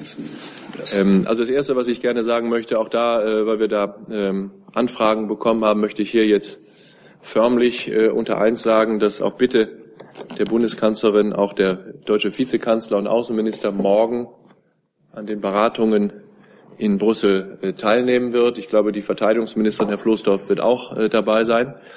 Ähm, ich glaube, auch das ist ein wichtiges Signal, dass die Bundesregierung äh, auf diesem sogenannten oder nicht sogenannten Gipfel dann aussendet. Ich möchte da ausdrücklich sagen, dass unsere Kolleginnen und Kollegen an der ständigen Vertretung in äh, Brüssel, die äh, Fachkollegen im Auswärtigen Amt und im Kanzleramt und im Verteidigungsministerium in der Vorbereitung dieses wichtigen Treffens ganze Arbeit geleistet haben. Ich kann Ihnen sagen, dass wir bei den beiden wichtigen Fragen, um die es geht, der Frage des Burden Sharings, der Lastenteilung, äh, im Zusammenhang auch mit ähm, der Bündnissolidarität angesichts von neuen Gefahren aus äh, dem Osten und bei dem zweiten großen Thema, nämlich dem Umgang und dem Verhältnis der NATO zum Kampf gegen den internationalen Terrorismus wirklich sehr weit gekommen sind. Ich möchte natürlich den Entscheidungen nicht vorgreifen, aber was bereits jetzt entschieden, beschlossen und im Grunde induziert ist, ähm, entspricht sehr weitgehend deutschen Interessen und deutschen Wertvorstellungen. Das insbesondere die Bekräftigung der Verpflichtungen und Vereinbarungen von Wales im Hinblick auf die Lastenteilung. Darüber haben wir an dieser Stelle sehr häufig gesprochen, aber auch die Erweiterung derselben. Ähm, ich denke, viele Partner, alle Partner teilen mit uns die Vorstellung, dass Sicherheit eben mehr ist als das Zählen von Geld, das man in Militär investiert, sondern wir verfolgen einen erweiterten Sicherheitsbegriff und sind sehr zuversichtlich, dass alle unsere NATO-Partner diese Definition von Sicherheit teilen. Ähm, wir sind sehr zuversichtlich, dass es uns äh, gelingen wird, äh, im NATO-Kreis Einigkeit darüber herzustellen, dass es eben nicht nur um Geld für Militär geht, sondern auch um Fähigkeiten, die wir in das gemeinsame Bündnis einbringen und einen Beitrag in unterschiedlicher Weise, den wir leisten, der weit über das hinausgeht, was viele andere Partner leisten. Rundherum äh, abschließend. Wir gehen mit Zuversicht, äh, der Außenminister geht morgen mit Zuversicht in diesen Gipfel und in dieses Treffen äh, mit dem neuen französischen, dem neuen amerikanischen Präsidenten und der neuen britischen Premierministerin. Und wir sind da sehr sicher, dass wir da ein gutes, vernünftiges Ergebnis erzielen werden, das ein Signal der Geschlossenheit im Bündnis ergeben wird. Und zum Thema Türkei darf ich vielleicht nur äh, für den äh, Außenminister sagen, dass ähm, er da schon der Meinung ist, dass die Türkei sich bewegen muss. Wir haben viele Themen, bei denen wir sehr schwierige Gespräche zu führen haben, die weit über den Bereich der Bündnissolidarität, der Sicherheit und der Verteidigung hinausgeht. Heute ist Dennis Yücel 100 Tage in Haft. Und auch aus diesem Anlass möchte ich nochmal ausdrücklich sagen, dass wir alle hier, äh, die gesamte Bundesregion nicht nachlassen werden, uns für die Freilassung von Dennis Yücel äh, einzusetzen. Äh, nicht nur von ihm, sondern auch von den anderen Deutschen, die aus unserer Sicht in völlig unverhältnismäßiger und auch rechtsstreitswidriger Weise in Haft sind. Ich möchte Ihnen sagen, dass ich mich darüber freue, ähm, dass ähm, unser deutscher Botschafter Martin Erdmann in einigen Wochen ähm, Dennis Yücel wird besuchen können. Äh, die türkische Seite hat auf den massiven Druck, den wir da ausgeübt haben, auch einen solchen Besuch des deutschen Botschafters bei Herrn Yücel äh, genehmigt. Ich kann Ihnen noch nicht genau sagen, an welchem Tag äh, im Laufe des kommenden Monats eine solche Reise stattfinden wird, aber es ist mir wichtig, an diesem Tag, an diesem Tag der Solidarität mit Dennis Yücel, Ihnen zu versichern, dass wir alles, was in unserer Macht steht, tun werden, um ihm und seinen Leidensgenossen dabei zu helfen, in eine bessere Situation zu geraten und diesen schwer erträglichen Zustand von immer wieder verlängerter Untersuchungshaft, ohne dass es im eigentlichen Strafverfahren vorangeht, irgendwie zu einem Ende zu bringen. Vielen Dank. Zusatz? Können Sie meine Frage beantworten, Herr Schäfer? Syrien. Oh ja. Haben, haben die NATO-Staaten, Türkei, Amerika, Deutschland dieselben Interessen, wenn es um den Krieg gegen ISIS, um Syrien geht? Ja, also äh, morgen äh, auf dem Gipfeltreffen, äh, das soweit kann ich, glaube ich, gehen, dass ich Ihnen vorhersagen kann, dass es auch im Kampf gegen den islamischen Staat von allen 28, 28,5 gewissermaßen, weil Montenegro dann am Anfang des kommenden Monats äh, dabei sein wird, von allen 29 Mitgliedstaaten der NATO werden sie ein sehr entschlossenes, sehr einiges und sehr klares Signal des Kampfes gegen den internationalen extremistischen, auch islamistischen Terrorismus äh, vernehmen. Und äh, das schließt ausdrücklich natürlich die Vereinigten Staaten von Amerika, die Türkei und die Bundesrepublik Deutschland ein. Herr Dess. Äh, also meine Frage zur NATO hat sich jetzt erledigt. Hat aber sich ich, hab, ich hab, möchte trotzdem auf der Liste bleiben, weil ich zu was anderem noch eine Frage Das ist eine gute, das ist überhaupt kein Problem. Die Kollegin davor. Ich bin sicher am Rande des Themas. Ich kann auch warten. Am Rande des Themas. Dann ist Herr Jessen. Das geht schnell. Das ist super. Ähm, kurze Verständnisfrage, Herr Schäfer. Sie haben eben ähm, geschildert, dass der türkische Staatssekretär mit Herrn äh, Erdmann telefoniert, äh, Nee, mit, Herrn Edra. Edra, pardon, äh, telefoniert habe vorgestern Abend. Heute Morgen äh, war die Darstellung zu hören, ähm, der türkische Staatssekretär sei vorgestern in die deutsche Botschaft in Ankara gegangen und habe es dort äh, äh, vorgetragen. War das äh, jetzt vielleicht ein Informationsfehler ähm, Fehler heute Morgen? Ähm, und die zweite Frage, eine solche Absage, sozusagen Vollbremsung 48 Stunden vor Reiseantritt, was bedeutet das, wenn man das ähm, äh, im diplomatischen Duktus ähm, äh, entschlüsselt? Kommt sowas häufiger vor? Ist das ähm, ungewöhnlich? Ist das eine schallende Ohrfeige, eine rote Karte, wie das heute Morgen zu hören war? Helfen Sie nicht Diplomaten. Beim Dativ. Ähm, also äh, mein Kenntnisstand ist ähm, Gespräch zwischen beiden Staatssekretären, ich meine am Telefon. Äh, darüber hinaus hat es ganz bestimmt zahlreiche Kontakte zwischen unserer Botschaft in Ankara äh, gegeben und dem türkischen Außenministerium. Von einer solchen Begegnung, wie Sie sie schildern, ist mir nichts bekannt. Ich äh, mag das aber auch dem Umstand schulden, dass ich gestern und heute Morgen äh, sagen, krank im Bett gelegen habe und deshalb vielleicht nicht total ajour bin. Aber ich bin sicher, die Kollegen, äh, die das mit äh, anschauen jetzt mit Ihnen, können mich da sofort korrigieren und das würde ich dann äh, nachtragen. Ja, ähm, Ihre äh, zweite, der zweite Teil Ihrer Frage ist vielleicht äh, bedeutsamer. Äh, Ich habe heute Morgen äh, auf der, bei der Vorbereitung auf dieses, diese Begegnung mit Ihnen, mit äh, unserem Botschafter, mit Martin Erdmann ausführlich telefoniert und habe ihn gefragt, äh, ob er denn aus seiner äh, sehr viel tiefgreifenderen Kenntnis der deutsch-türkischen Beziehungen als meiner äh, erinnerlich hat ein, eine solche Entscheidung der türkischen Seite. Und äh, seine Antwort war, ähm, er kann sich an sowas in seiner Amtszeit als Botschafter nicht erinnern, dass ein solcher ja freundlich und äh, dialogbereit gemeinter Besuch äh, von einer deutschen Parlamentariergruppe so rüde und so schroff äh, abgelehnt wird äh, und äh, meinte sich zu erinnern, dass es ähnliche Schwierigkeiten gegeben hat im deutsch-türkischen Verhältnis in längst vergessenen, ja längst vergangenen Zeiten des Kalten Krieges, zu Zeiten der türkischen Militärdiktatur in den 80er Jahren, als es auch dort offensichtlich auf türkischer Seite Schwierigkeiten gab mit Besuchswünschen der deutschen Legislative des Deutschen Bundestages. Und daran mögen Sie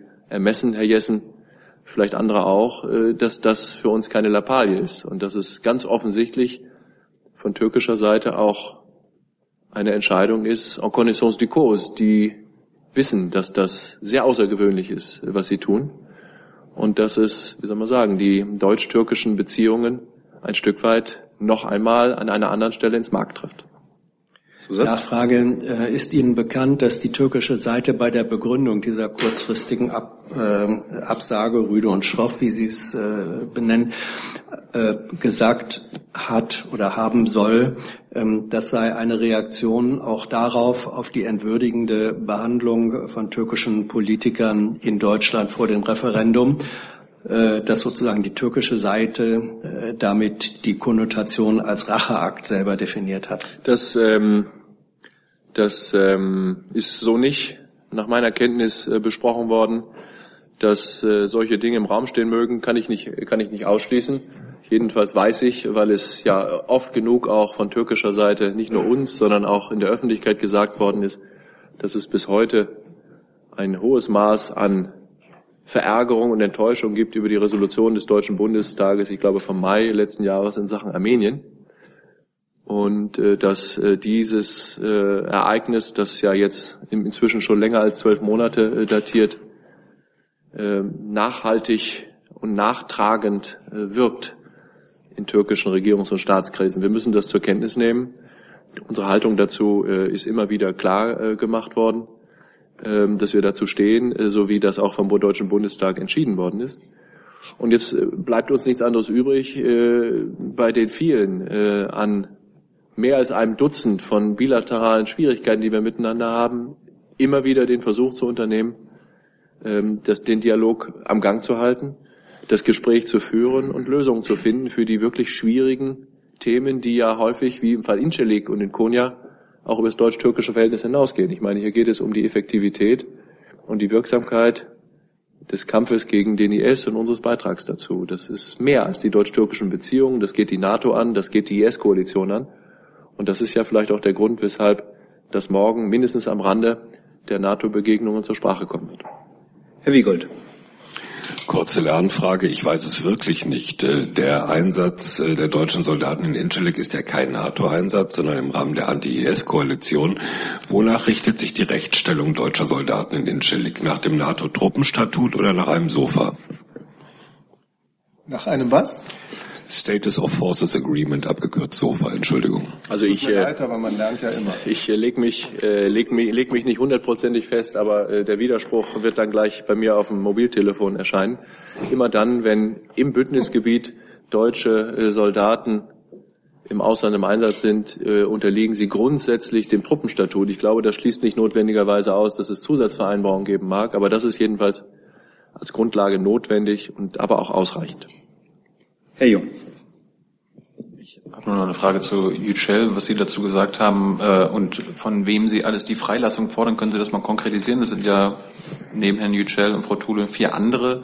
Äh, von wem oder bei wem fordern Sie jetzt die Freilassung und bei wem nicht? Weil Sie meinten ja rechtsstaatliche Kriterien und so. Also Sie fordern die Freilassung nicht von allen deutsch-türkischen Inhaftierten, richtig? Wir haben ähm, eine relativ dynamische Entwicklung von Haftfällen deutscher Staatsangehöriger in der Türkei. Letzte Woche haben Sie oder Kollegen von Ihnen, Herr Jung, gefragt, wie viele es sind. Ich habe darauf geantwortet sechs. Äh, der Stand sechs ist auch heute noch zutreffend. Allerdings äh, gibt es eine Änderung. Einer der deutschen Staatsangehörigen ist vor einigen Tagen aus, Untersuchung, aus der Untersuchungshaft entlassen äh, worden. Dafür ist ein neuer Fall hin, hinzugekommen. Für all diese Fälle gilt, dass wir die klare Erwartung an die türkische Seite haben, dass sie sich an die eigenen Regeln des Strafprozessrechts handeln, äh, halten, dass sie die eigenen Regeln einhalten im Hinblick auf die Notwendigkeit und Nützlichkeit von Untersuchungshaft und dass sie sich äh, insbesondere an diejenigen internationalen Vereinbarungen halten, äh, die die Türkei völkerrechtlich verpflichtet ist einzuhalten. Und daraus ergibt sich aus unserer Sicht im Fall äh, Yücel sehr eindeutig das, was ich vorhin gesagt habe. Das brauche ich, glaube ich, nicht nochmal äh, zu wiederholen. Und ansonsten kommt es natürlich auf jeden Einzelfall an. Bei Frau Tolu haben wir bis heute eine Situation, wohl wegen des im Raum stehenden Terrorismusverdachtes, der, soweit ich das beurteilen kann, jedenfalls für uns und für die Öffentlichkeit gänzlich unsubstantiiert ist, dass wir Zugangsprobleme haben und wir das weiter einfordern und äh, darauf setzen und das erwarten und die Türkei auch tagtäglich auffordern, uns äh, uns äh, den vereinbarten und äh, zugesicherten, nein, zuzusichernden äh, völkerrechtlichen Zugang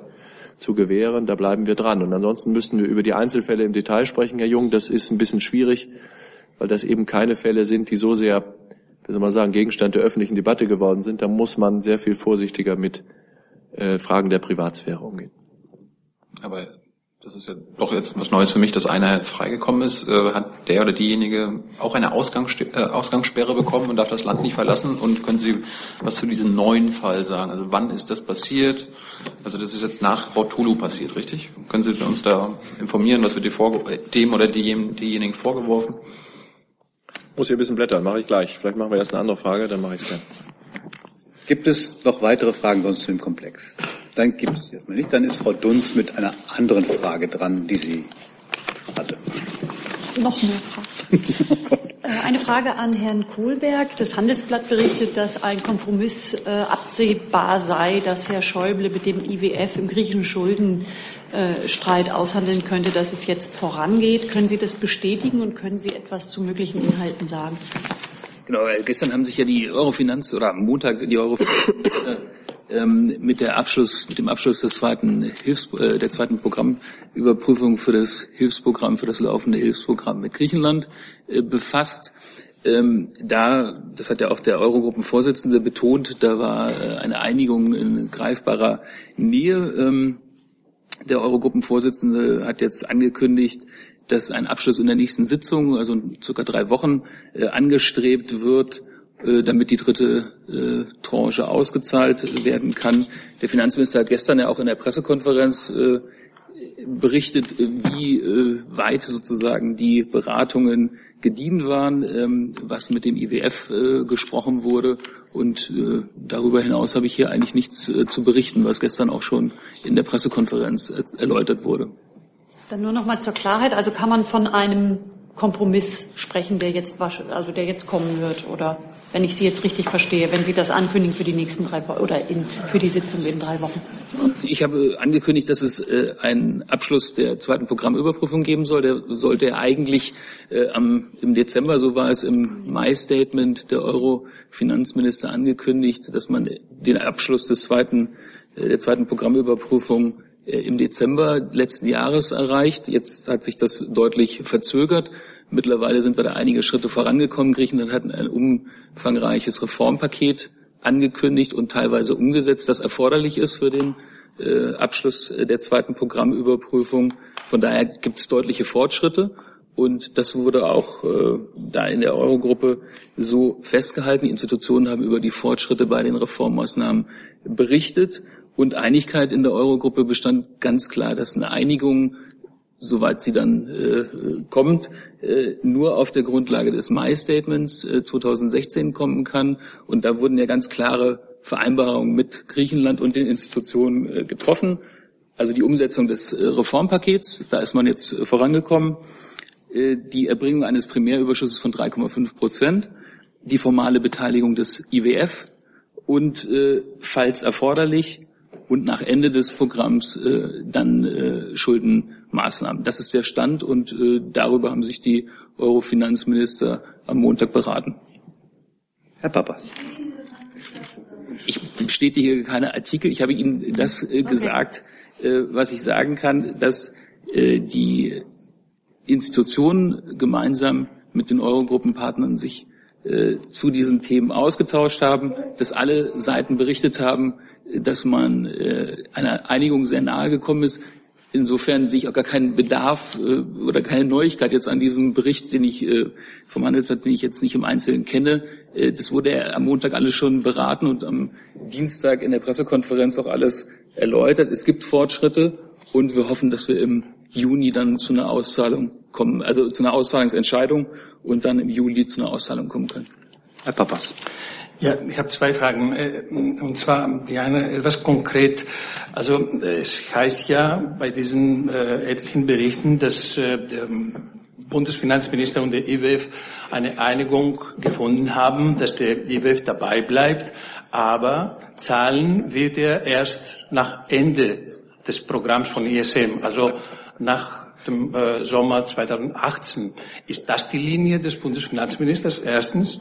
Und zweitens, der Bundesfinanzminister sagt, er hat kein Mandat vom Bundestag, um Verhandlungen über Schuldenerleichterung Griechenland, äh, für Griechenland zu äh, äh, machen. Aber parallel verhandelt er mit dem IWF genau über solche Schuldenerleichterungen. Wie erklären Sie das? Also vielleicht zwei Punkte ähm, zum IWF. Da hat der Minister sich gestern in der Pressekonferenz ausführlich zu der Frage geäußert, ähm, welche Überlegungen dort anstehen. Es bleibt, äh, das hat er mehrfach betont, und das ist auch Einigkeit in der Eurogruppe dabei, dass äh, wir eine formale äh, Beteiligung des IWFs benötigen. So ist das Programm äh, angelegt. Ähm, und äh, so ist es in den Statements, äh, die dazu von der Eurogruppe einstimmig abgegeben wurden, immer wieder betont äh, worden. Das ist äh, und, und dabei bleibt es. Äh, wir brauchen den äh, IWF äh, an Bord.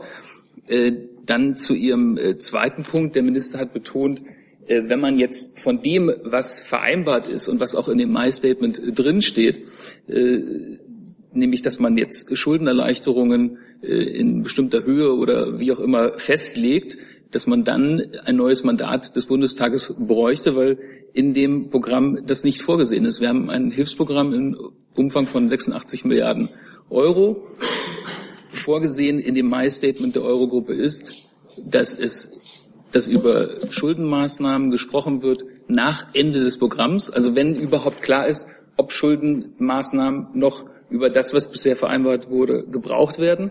Und daran hält er sich. Das ist mit Griechenland vereinbart und das gilt weiter. Also wir halten von der Eurogruppe und vom Bundesfinanzministerium, von der Bundesregierung, stehen wir zu unseren Zusagen. Was im Mai 2016 mit der griechischen Regierung vereinbart wurde, das gilt. Eine Zusatzfrage bitte ich gerne. Ja? Zusatz? Ähm, also als äh, Lernfrage, falls nach dem Ende des Programms Sommer 2018 äh, nochmal dazu kommen wird, dass Griechenland äh, Maßnahmen braucht, Schuldenerleichterungsmaßnahmen braucht. Werden diese Maßnahmen dann konditioniert im Rahmen eines neuen Programms? Wie wird das geschehen? Genau, das wären jetzt alles Spekulationen. Was wäre, wenn? Ähm, deswegen haben wir das Programm ja so aufgelegt, dass jetzt erstmal das Wichtige ist, dass äh, Griechenland die Reformmaßnahmen umsetzt, damit es eben sich wieder selbst finanzieren kann dass keine weiteren Maßnahmen oder, wie Sie jetzt äh, in den Raum gestellt haben, weitere Programme erforderlich sind, sondern dass Griechenland wieder wie jede andere europäische Nation sich selbst finanzieren kann. Dafür ist dieses Programm gemacht, dass Griechenland wieder auf die Beine kommt, dass es wieder mehr wettbewerbsfähig ist, dass wieder Arbeitsplätze geschaffen werden, dass die Wirtschaft wieder wächst, so wie in, äh, übrigens in allen anderen äh, äh, Ländern, die ein Reformprogramm mitgemacht haben. In allen diesen Ländern äh, sehen wir hohe Wachstumsraten. In diesen Ländern sinkt die äh, Arbeitslosigkeit. Genau dieses Ziel verfolgt das Hilfsprogramm mit Griechenland und äh, daran, an deren Umsetzung an diesen Reformmaßnahmen arbeiten wir. Ob dann zusätzlich weitere Maßnahmen notwendig sind im Bereich der Schulden, da gilt die Zusage der Eurogruppe, dass man, falls diese notwendig sind, nach vollständiger Umsetzung des Programms darüber erneut sprechen wird. Herr Theiler zu dem Komplex. Ja, auch zum Thema Griechenland äh, war die Eurogruppe vom Montag Thema im Kabinett beziehungsweise der Konflikt zwischen Auswärtigem Amt und Finanzministerium. Gab es dort schon eine Einigung? Gibt es eine gemeinsame Linie mittlerweile? Also wir haben ja eine gemeinsame Linie, die Linie der Bundesregierung äh, und die Beschlüsse des Bundestages, die genau das widerspiegeln, was ich eben hier ausgeführt habe. Und ich kann Sie auch beruhigen, alle in dieser Frage entscheidenden Akteure in der Bundesregierung, die Bundeskanzlerin, der Bundesfinanzminister, der Außenminister, sprechen sich äh, intensiv und regelmäßig miteinander ab. Der ist noch heute nicht im Kabinett gewesen, weil er in China ist.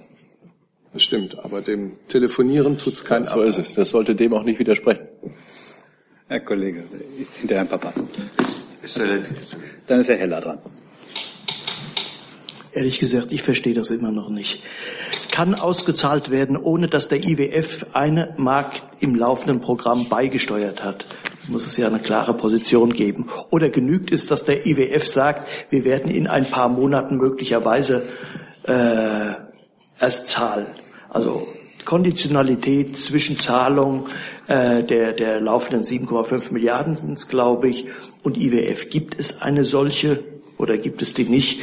Und ans Außenministerium, ähm, es ist schön, wenn alles gut abgestimmt wird, aber hat jetzt der Außenminister die deutsche Gesetzeslage nicht richtig im Kopf, wie Herr, äh, Herr Schäuble mehr oder weniger insinuiert, oder hat er sie im Kopf, nämlich dass über Schuldenerleichterung erst entschieden werden kann, konkret, äh, wenn es ein Mandat des Bundestages dafür gibt?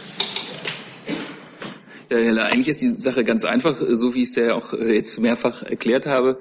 Es kann einen Abschluss äh, des, der zweiten Programmüberprüfung geben, wenn die Reformmaßnahmen umgesetzt sind. Das werden die Institutionen uns berichten. Bis jetzt sind 104 von 140 Maßnahmen umgesetzt oder äh, zwischenzeitlich möglicherweise auch mehr, aber so war der Stand in der Eurogruppe am Montag.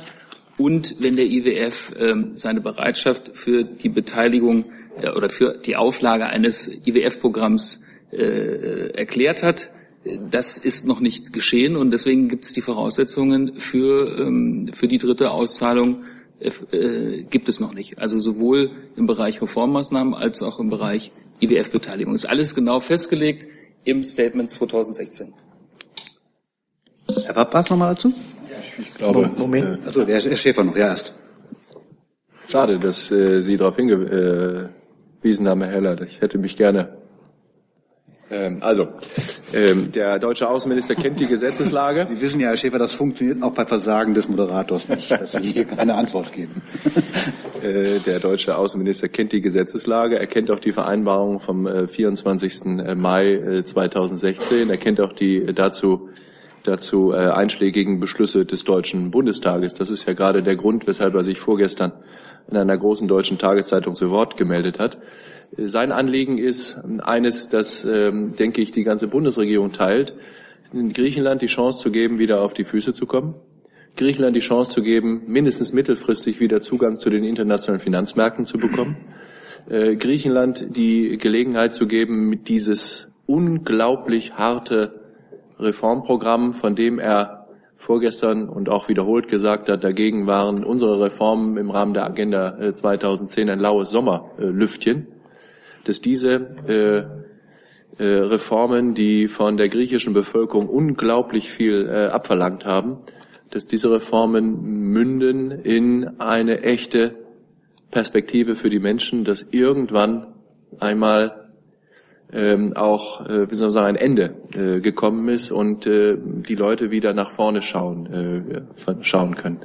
Dass man jetzt darüber sich beugt äh, von Seiten der Institutionen des IWF, äh, sagen mit Hilfe von komplizierten Algorithmen der Mathematik Wachstumsprognosen unterschiedlicher Form anzustellen, die dann wiederum Auswirkungen auf Primärüberschüsse haben und dann meint, bis jetzt hier im Jahre 2017 Wachstumsprognosen bis ins Jahre 2060 anstellen äh, zu äh, müssen. Das hat der deutsche Außenminister auch in seiner Zeit als Wirtschaftsminister, aber auch als Außenminister schon mal als Voodoo, äh, Voodoo äh, Volkswirtschaftslehre bezeichnet oder so ähnlich. Das, äh, da kann man sozusagen durch das Veränderung, die, durch die Veränderung einer dritten Stelle des Kommas äh, bei Wachstumsprognosen unterschiedliche, gigantisch unterschiedliche Berechnungen der äh, Schuldenlast und der notwendigen Primärüberschüsse erzielen. Worum es dem Außenminister geht, ist, dass es jetzt möglichst bald und schnell, wir haben vorgestern mit Herrn Jessen über das, die Interpretation des Wortes jetzt äh, intensiv äh, gesprochen, dass wir jetzt so schnell wie irgend möglich Entscheidungen hinbekommen, die auch die im Einklang stehen mit den geltenden Beschlüssen des Bundestages und der Eurogruppe, die aber gleichzeitig den Griechen, der griechischen Regierung und den Menschen in Griechenland eine Perspektive geben. Darum geht es und darüber, darüber, äh, da wird er auch sicher nicht nachlassen, dazu, dazu seine Meinung zu äußern. Herr Papas nochmal. Ja, eine Frage zu ähm, der einheitlichen Linie ähm, der Regierung zu diesem Thema. Eine Frage an Herrn Korbert. Äh, wenn es so ist, dann wie erklären Sie ähm, die Attacken, die vom Koalitionspartner heute kommen, kamen, zum Beispiel von äh, Herrn K., der Schäuble äh, Trickserei und Schummelei äh, vorgeworfen hat und dass er unwahrhaftig sei. Das ist das eine. Und das, die zweite Frage an Herrn Schäfer. Herrn Schäfer, der, ähm, der Minister Gabriel hatte vor dem Eurogruppe appelliert, Deutschland soll keine Lösung jetzt blockieren. Nun, diese Eurogruppe-Sitzung ist vorbei, eine Lösung ist nicht gefunden. Sieht er da die Verantwortung bei Deutschland, dass die äh, Lösung noch blockiert ist? Ja, also erstmal zu diesen äh, Vorwürfen, da kann ich mich jetzt im Einzelnen nicht zu äußern, die kommen aus dem politischen Raum. Ich kann nur sagen, dass wir uns an unsere Zusagen halten. Wir haben gesagt, Schuldenmaßnahmen werden gemacht, wenn es erforderlich ist, nach Umsetzung des Programms. Das ist das, wozu die griechische Regierung, wozu die gesamte Eurogruppe und die Institutionen zugestimmt haben. Das ist das, was da vereinbart ist. Zu dieser Zusage stehen wir. Ähm, also große Verlässlichkeit auf unserer Seite. Ähm, dieser Punkt, den Herr Schäfer eben angesprochen hat, das heißt, der, hat der Minister sieht das ganz genauso. Diese langen Berechnungen, die da angestellt werden, da können natürlich erhebliche unterschiedliche äh, Ergebnisse rauskommen. Deswegen kommt es doch auch darauf an, was der Minister betont hat. Wir haben im Moment äh, kein Schuldenproblem. Griechenland ist voll finanziert, deswegen haben wir dieses Hilfsprogramm, äh, das 86 Milliarden Euro umfasst. Das ist nur zu einem kleinen Teil ausgezahlt. Also von daher ist Griechenland im Moment völlig abgesichert. Für die Jahre danach äh, ist Griechenland äh, auch abgesichert, weil die meisten Kredite, die jetzt vergeben äh, worden sind, vom ISM sehr, sehr lange Laufzeiten haben, teilweise über 30 Jahre und zu einem sehr geringen Zinssatz, so dass Griechenland im Moment eine sehr niedrige Zinsbelastung hat. Also genau diese Absicherung haben wir. Also genau deswegen kann ich hier Herrn Schäfer unterstützen. Es ist nicht notwendig, jetzt lange Berechnungen in irgendwelche äh, Zeiträume zu machen, die über, über sehr großen Zeitraum geben, sondern im Moment ist es erforderlich, den Fokus auf die Reformmaßnahmen zu setzen, damit Griechenland wieder wettbewerbsfähig wird. Das ist die Linie dieser Hilfsprogramme, die wir hier in der Bundesregierung gemeinsam äh, sozusagen tragen, die auch auf europäischer Ebene in der Eurogruppe einstimmig unterstützt wurden. Und äh, das ist der Stand, äh, den wir haben. Und äh, Griechenland wird hoffentlich seine Maßnahmen fortsetzen, damit genau das erreicht wird. Und da sind wir auch völlig einig mit dem Auswärtigen Amt, dass die griechische Bevölkerung wieder eine gute Zukunftsprognose bekommt. Ja, und äh, auf äh, die Frage, die Sie an mich gerichtet haben, Herr Papas, ähm, dass es ähm, jetzt noch zu keiner Einigung gekommen ist. Äh, ich glaube, da ist es falsch, von Blockade zu sprechen. Das kann ich jedenfalls fürs Auswärtige Amt äh, sagen. Ähm, wenn es zu keiner Einigung gekommen ist, tragen alle äh, an den Verhandlungen Beteiligten dafür Verantwortung. Und Verantwortung ist, glaube ich, das richtige Wort. Und Verantwortung bedeutet in diesem Fall, so schnell wie möglich zusammenzukommen und dann die Dinge, die noch offen geblieben sind, gemeinsam zu lösen. Dazu braucht es einen Beitrag Griechenlands, dazu braucht es einen Beitrag der Institutionen, dazu brauchen wir den IWF, das hat Herr Kohlberg äh, ausgeführt. Und das ist die Linie der Bundesregierung. Ich glaube, da kann ich sagen, dass äh, wir das äh, gemeinsam so erreichen möchten. Vielleicht liegt da noch ergänzend zu den Verhandlungen in der Eurogruppe. Ähm, also der Eurogruppenvorsitzende hat ja betont, dass man einer Einigung sehr nah war. Er wurde dann gefragt, äh, an wem es dann äh, lag. Äh, dann hat er gesagt, dazu möchte er sich nicht äußern. Er stellt aber jedem einzelnen Finanzminister frei, zu, ähm, zu sagen, ob es an ihm lag oder nicht, aber nicht über andere Kollegen zu sprechen. Das hat der Finanzminister gestern in der Pressekonferenz getan und ausdrücklich gesagt, dass die äh, Besprechung dann und die Sitzung dann in der Nacht um 23.30 Uhr äh, beendet wurde. Äh, das hat er zumindest nicht gewünscht. Er hätte sich eine Fortsetzung der Gespräche gewünscht.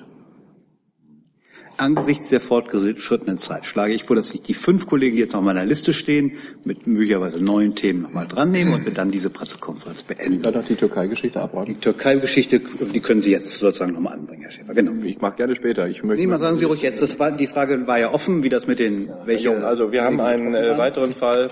Ähm, ich äh, verschweige Ihnen den Namen, weil es glaube ich nicht zur Sache tut eines äh, einer Untersuchungshaft wegen Mitgliedschaft in einer bewaffneten Terrororganisation. Wir nehmen an, dass damit Gülen gemeint ist. Inhaftierung seit dem 13. April.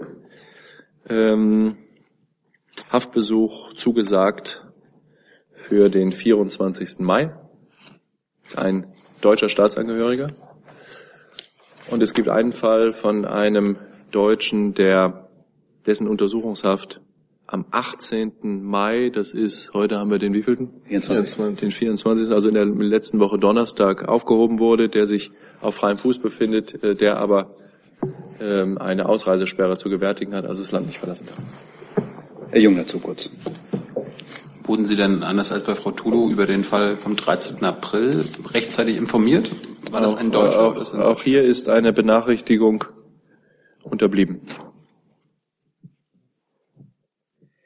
Jetzt kommt mit einem nächsten Thema Herr Tuyala.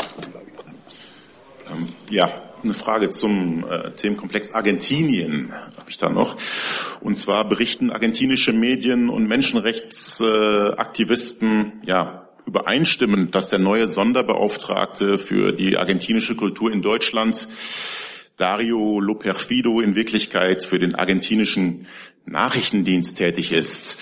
Ähm, was sind denn die Erkenntnisse der Bundesregierung hinsichtlich der, ja, einer mutmaßlichen nachrichtendienstlichen Tätigkeit des Kulturattachés Argentiniens? Ich habe dazu keine Informationen. Ich müsste mich äh, schlau machen. Okay.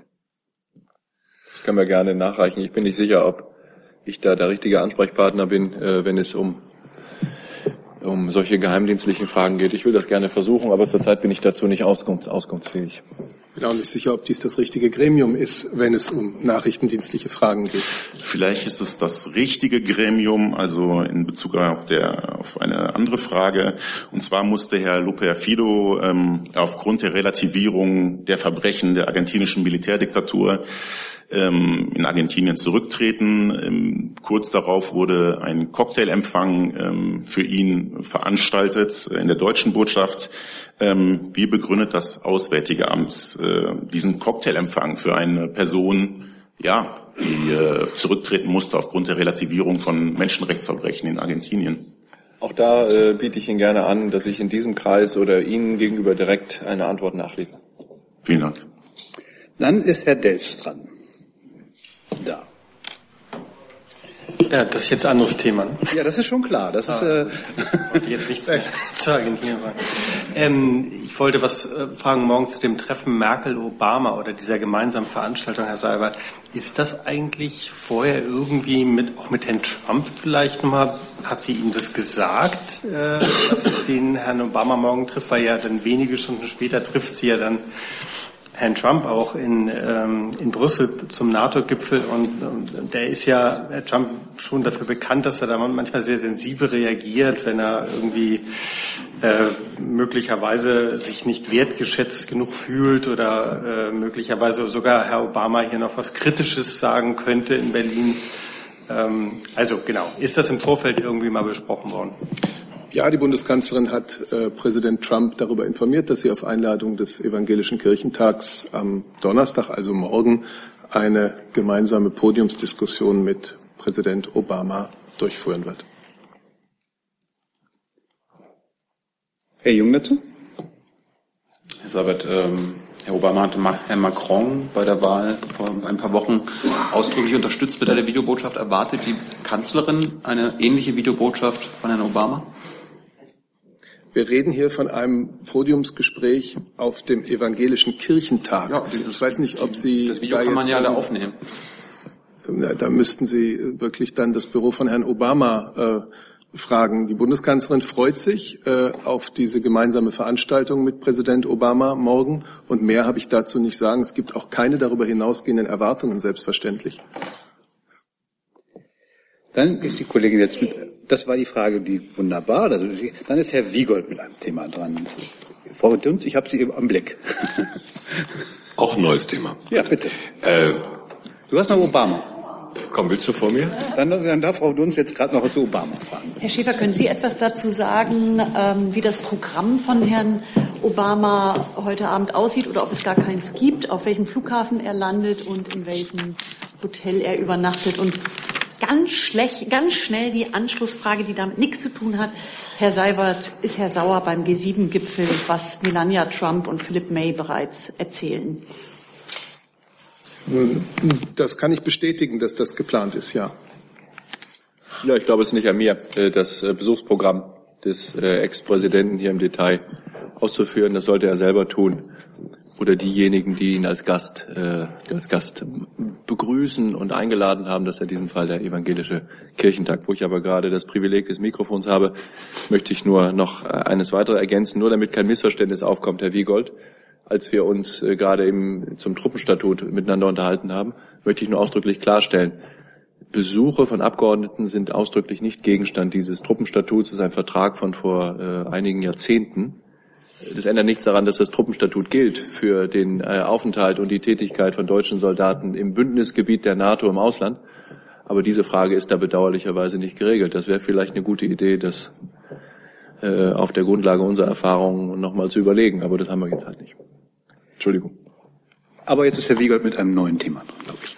Ja, Sie können ja äh, amerikanischen Senatoren mal einen Besuch verweigern, dann wird das bestimmt ganz schnell geregelt. Gut, äh, diese sollen wir da nehmen? Suchen sich aus.